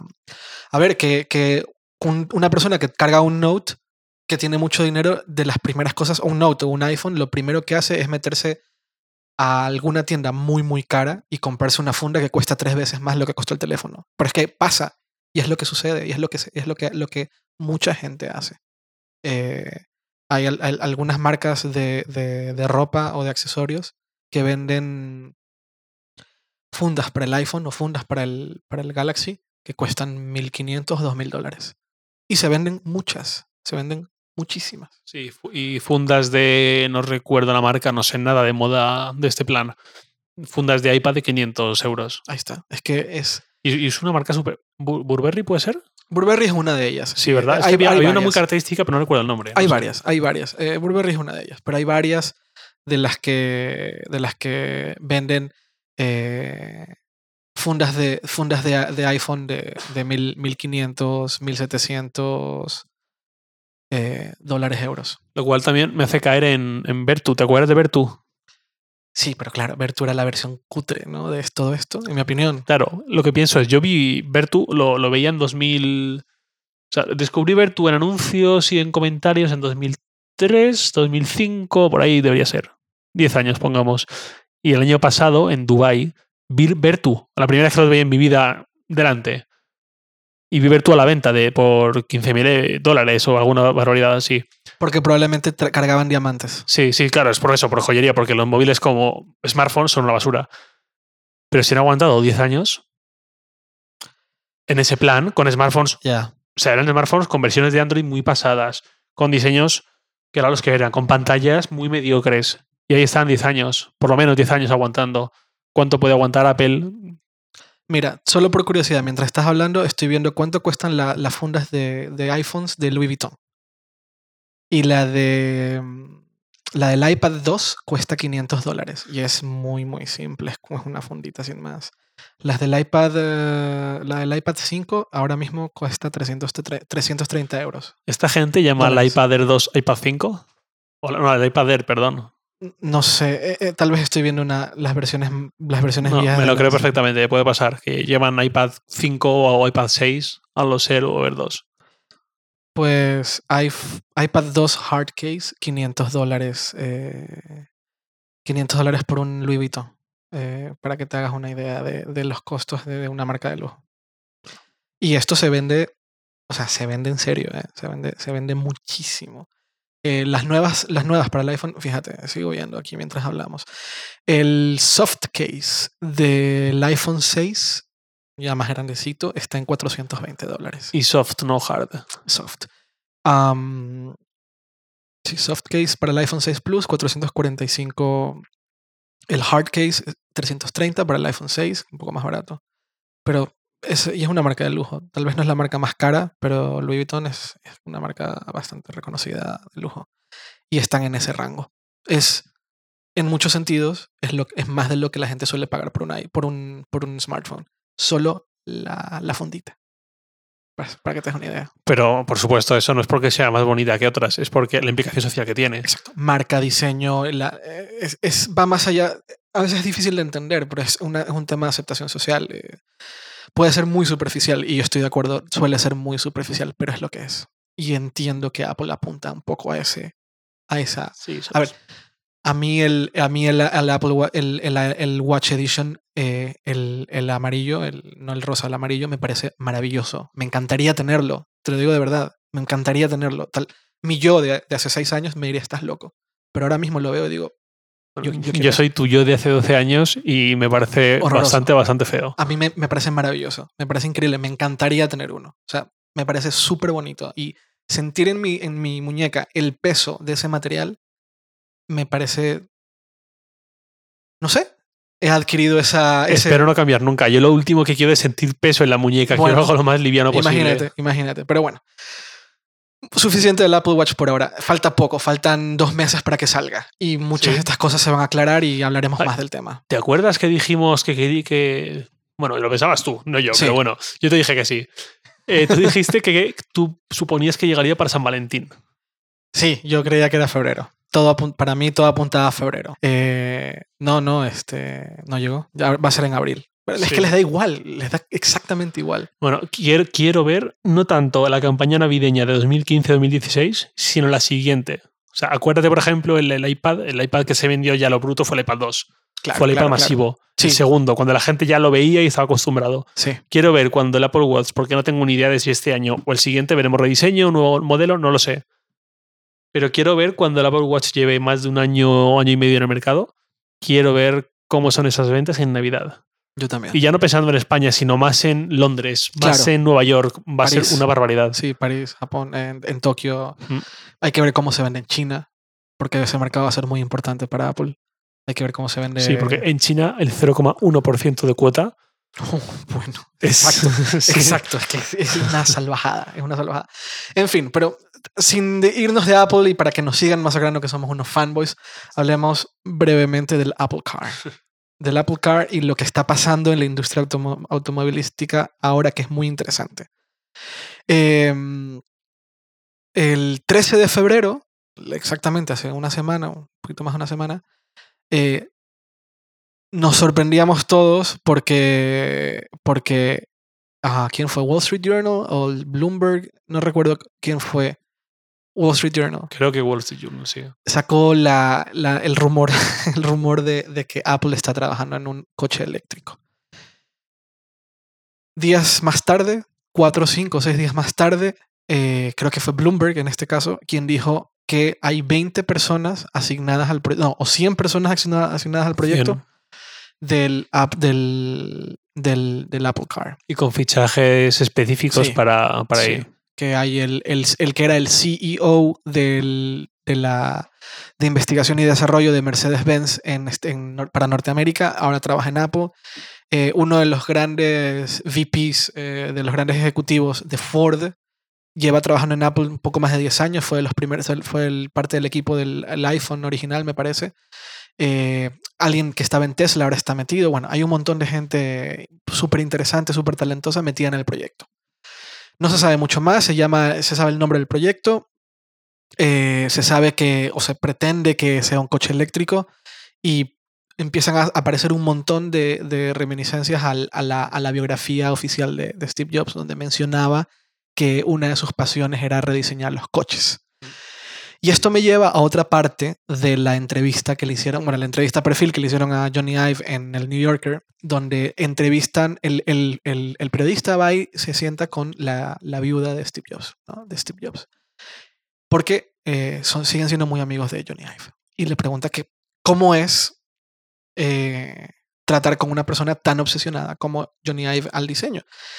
Y ella explicaba que cuando Steve Jobs aún vivía, pues la relación más fuerte que tuvo fue con, con Ive, ¿no? Y que habían épocas en las cuales los dos entraban en, un, en una especie de torbellino de obsesión sobre cosas que no tenían mucha importancia y que habían días en que Steve Jobs llegaba a casa diciendo que estaba que su experiencia de conducción se había arruinado totalmente porque vio un botón en su Mercedes que no le gustaba. Para entender un poco el nivel de obsesión que esta gente tiene, y que viene aplicado a todo, a, todo con, lo que, con lo que interactúan, incluyendo coches. Eh, una de las cosas que más énfasis, de hecho, se hace en el perfil de Johnny Ive del New Yorker es en sus coches, en la manera en que él ve los coches, los coches que él usa y por qué. Y un poco te da cierta noción de la manera en la cual eh, dentro de Apple, o al menos dentro del, del, estudio de diseño de Apple, eh, se ven las cosas.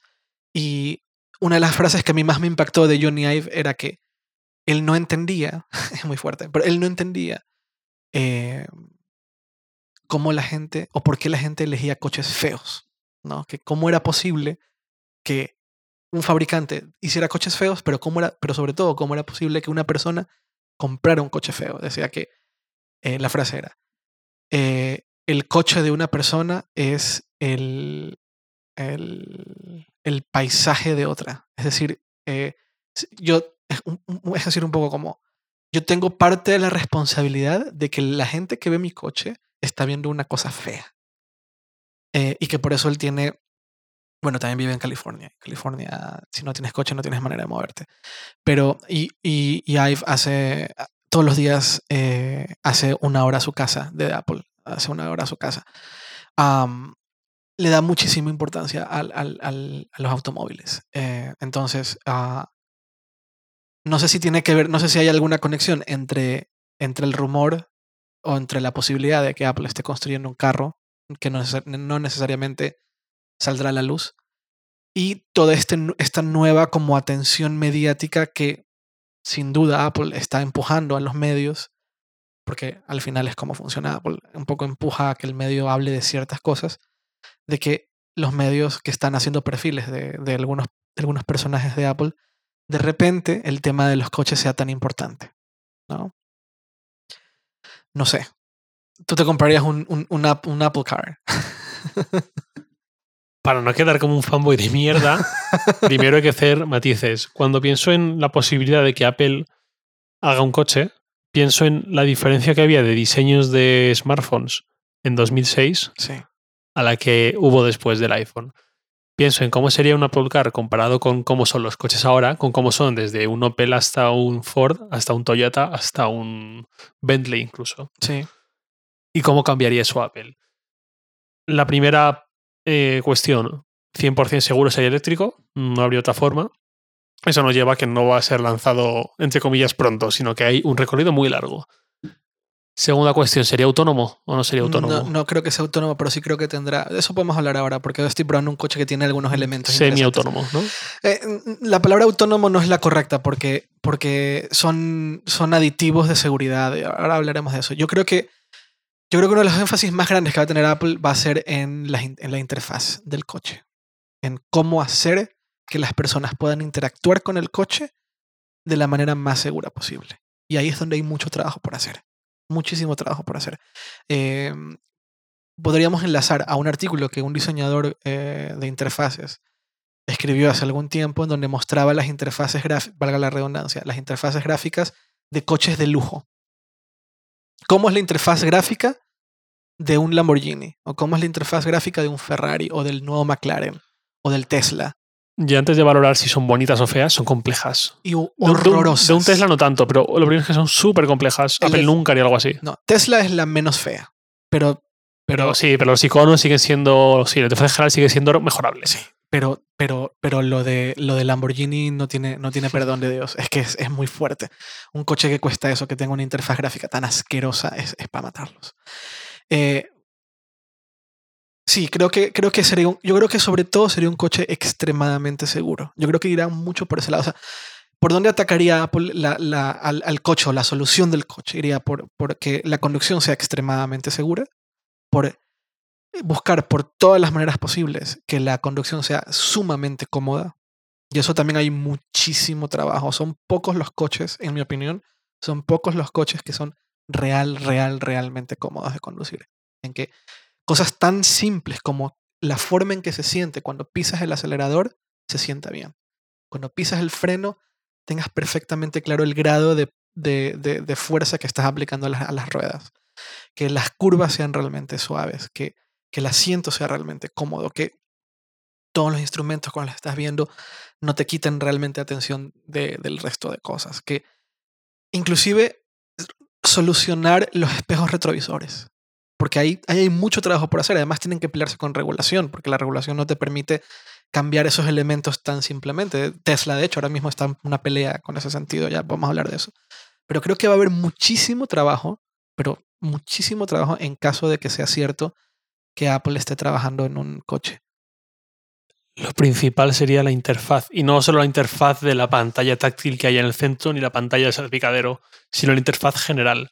Lo que tú dices, el freno, el acelerador, todos son elementos todo, todo, todo. friccionales. eh, por muy bueno que sea un coche, siempre, dos horas conduciendo, siempre el pie se te cansa, Exacto. siempre te mueves un poco en el asiento, Así tienes es. que estar. Así es. Y, ten- y tendrán que luchar contra, contra, contra verdaderos monstruos. O sea, ahí, ahí tienes que luchar contra, contra Alemania, contra, contra Italia, o sea, eh, eh, Japón en, en- en- en algunas marcas. Eh, hay, y ya se diga General Motors, pero bueno, General Motors. eh, eh, eh. Em, pero hay mucha vanguardia tecnológica que con los coches es muy interesante porque hay muchísima vanguardia tecnológica en los coches, pero lo que llegamos a ver nosotros es, es, es- poco.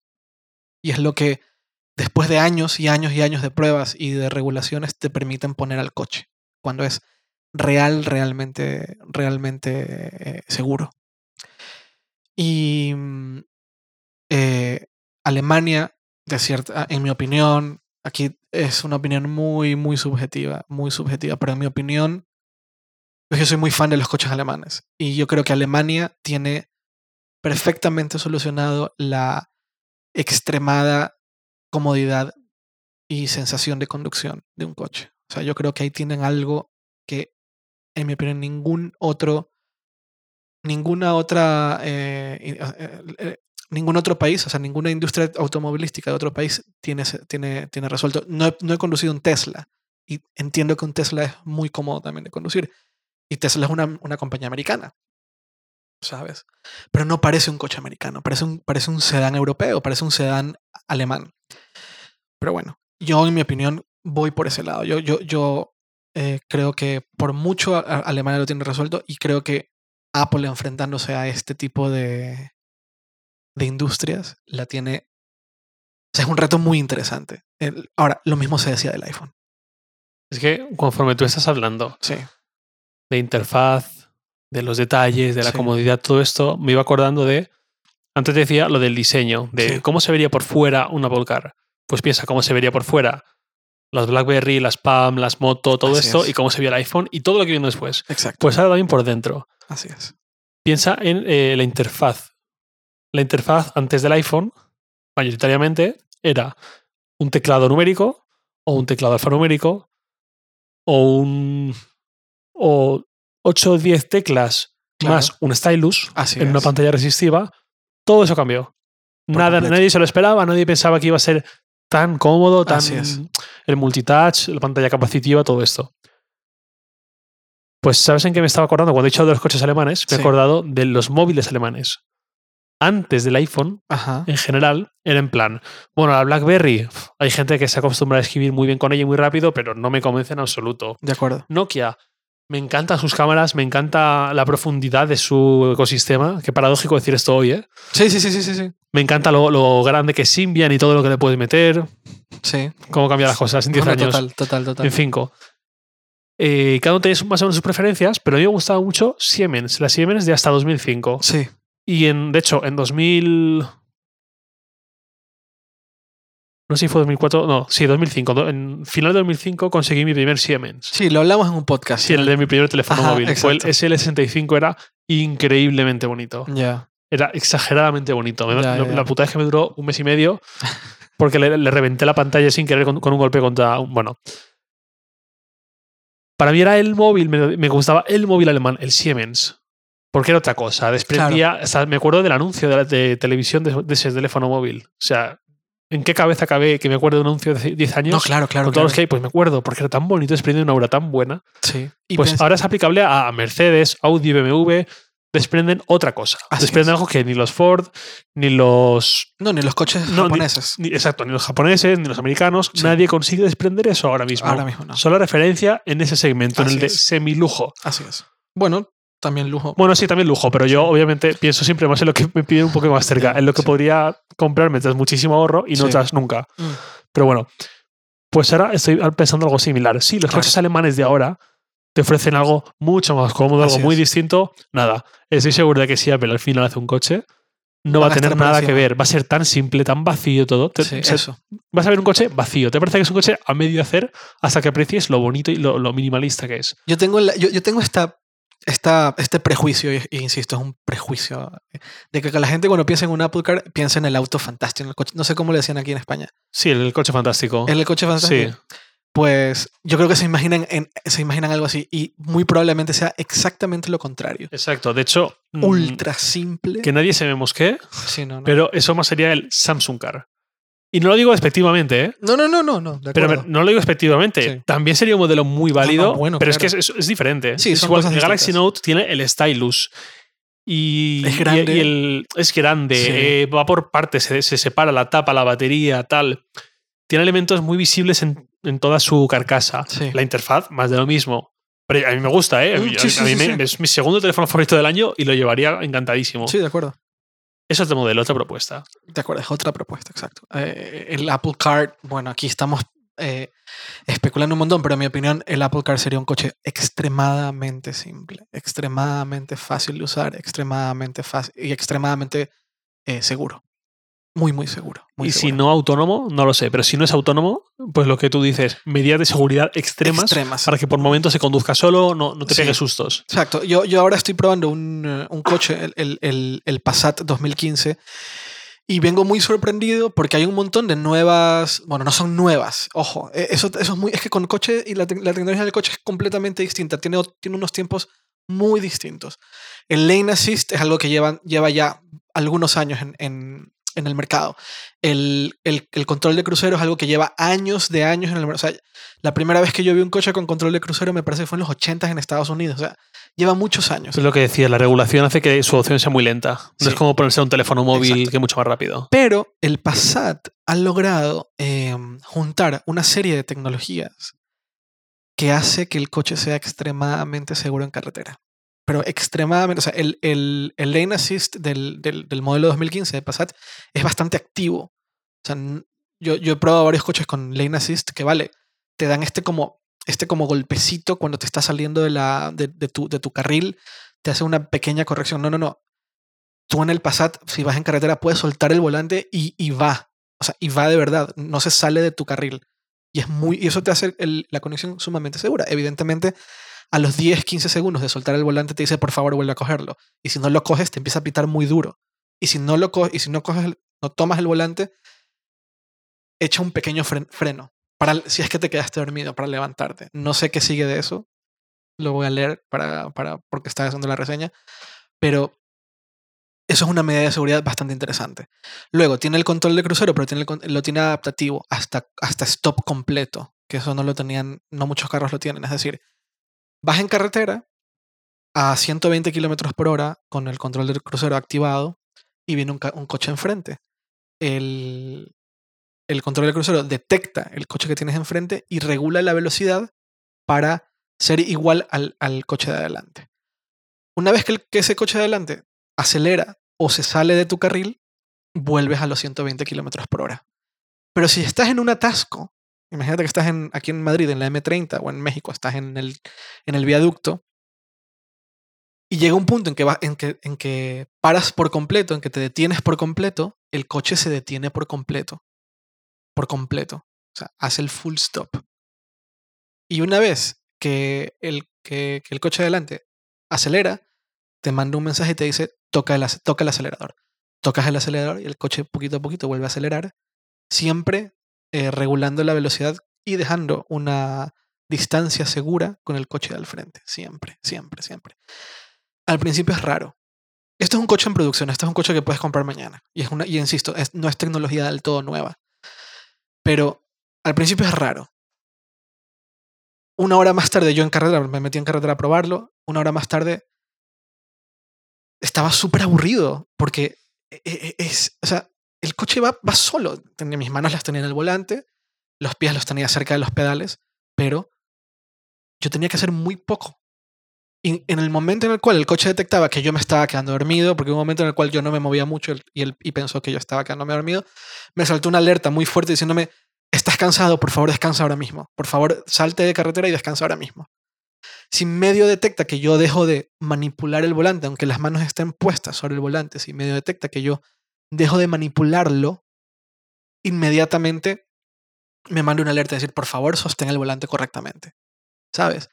Hay una serie de medidas y una serie de cosas que hacen el coche más inteligente, muchas de ellas heredadas del smartphone.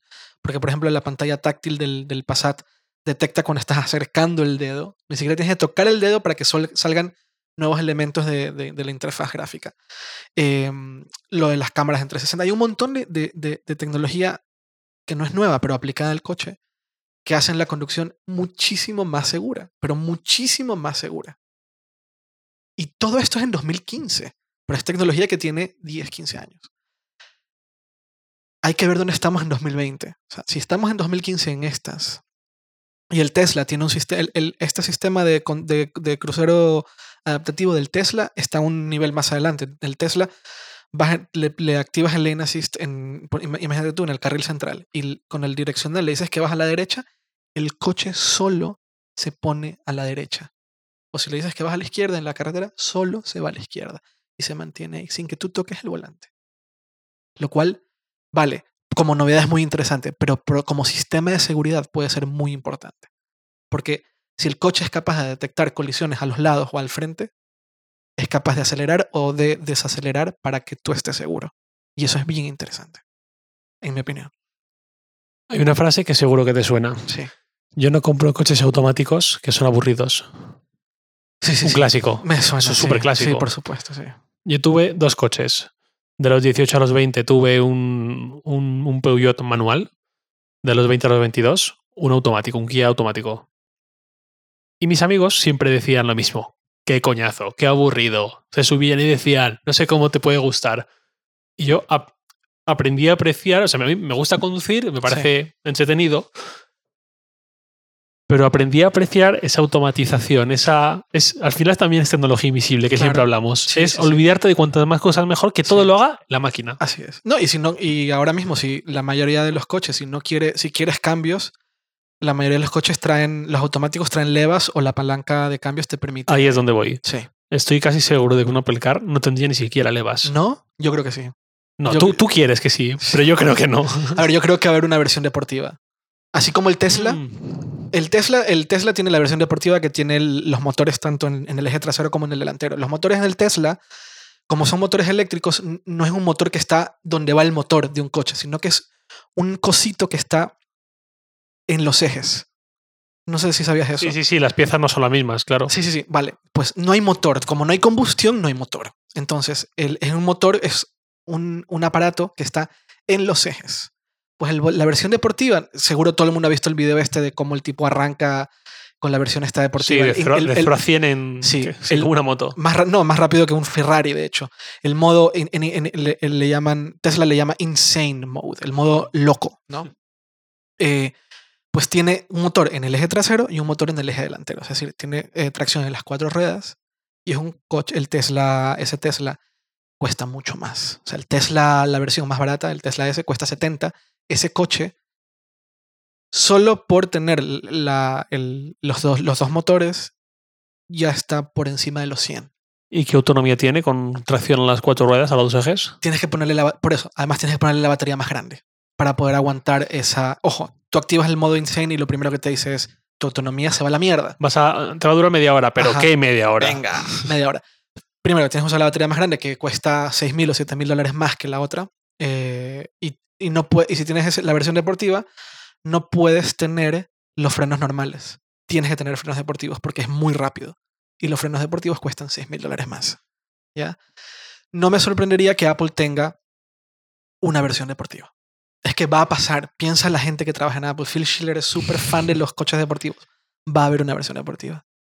Tiene que, así como hay una versión del el Apple Watch Edition que, ap- que, ap- que apela a la gente de Sí, lujo. hay algunos que son deportistas y otros que son gente de lifestyle día a día Así y es. otros que son el utilitario. sí, sí, no y otros que son quiero que la gente vea que tengo un reloj de 20.000 euros Así sin enseñarlo Ajá, exacto. Pues no me sorprendería que Apple venda un coche, si es que llega a vender el coche, un coche con carac- o sea, eh, como el, como el, el S o el RS en Audi, Mm. pues el, el equivalente en, en, en Apple Car, el Apple Car RS.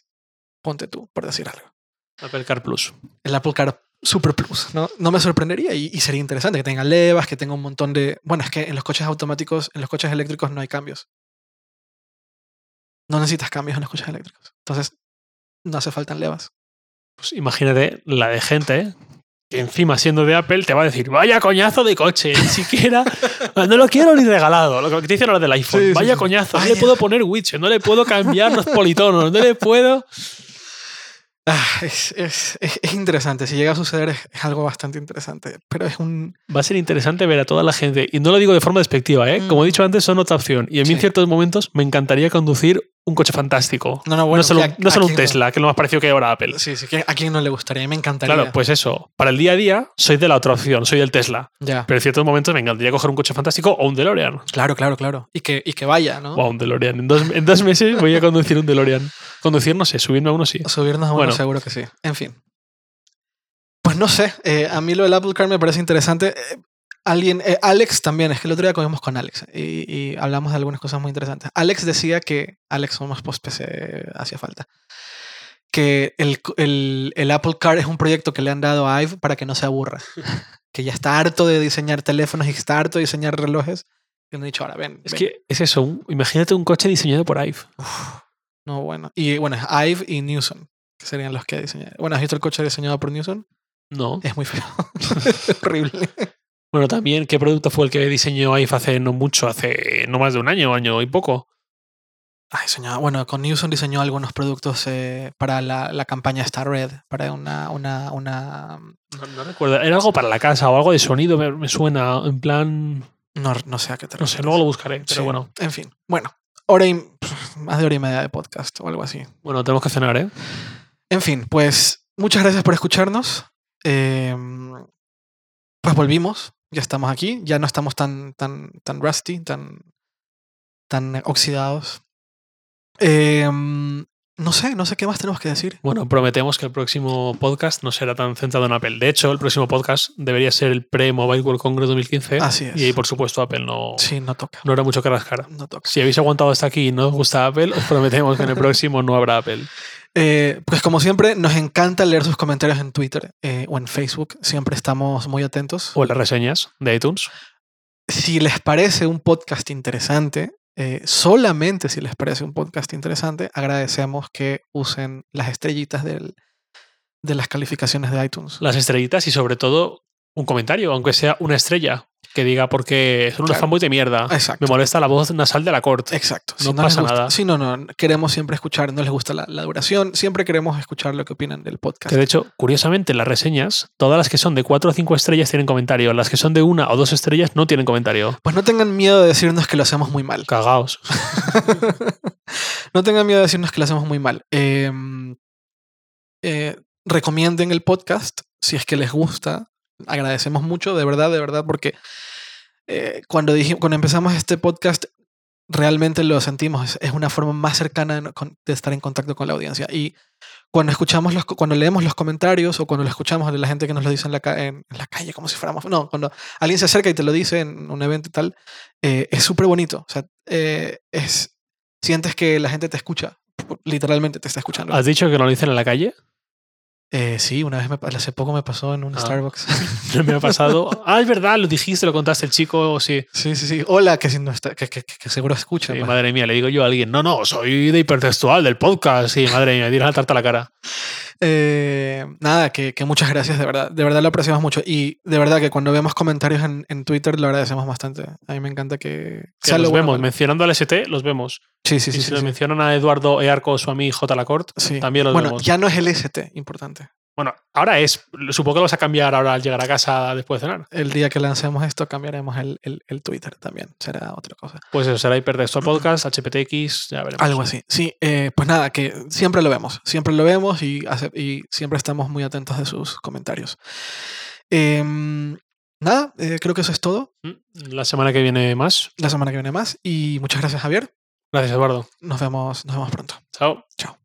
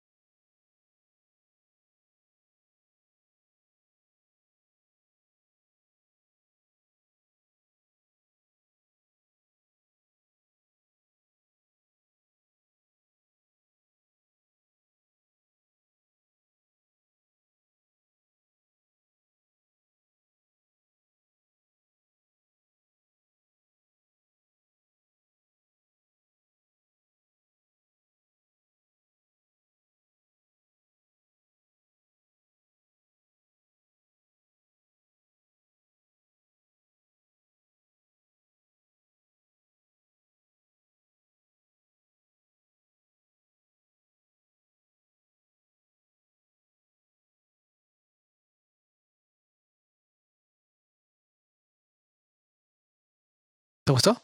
Para mí sí, es que hablamos de cosas súper interesantes. Sí, sí, sí. Y de cosas que nadie habla de ese plan. Muy bien.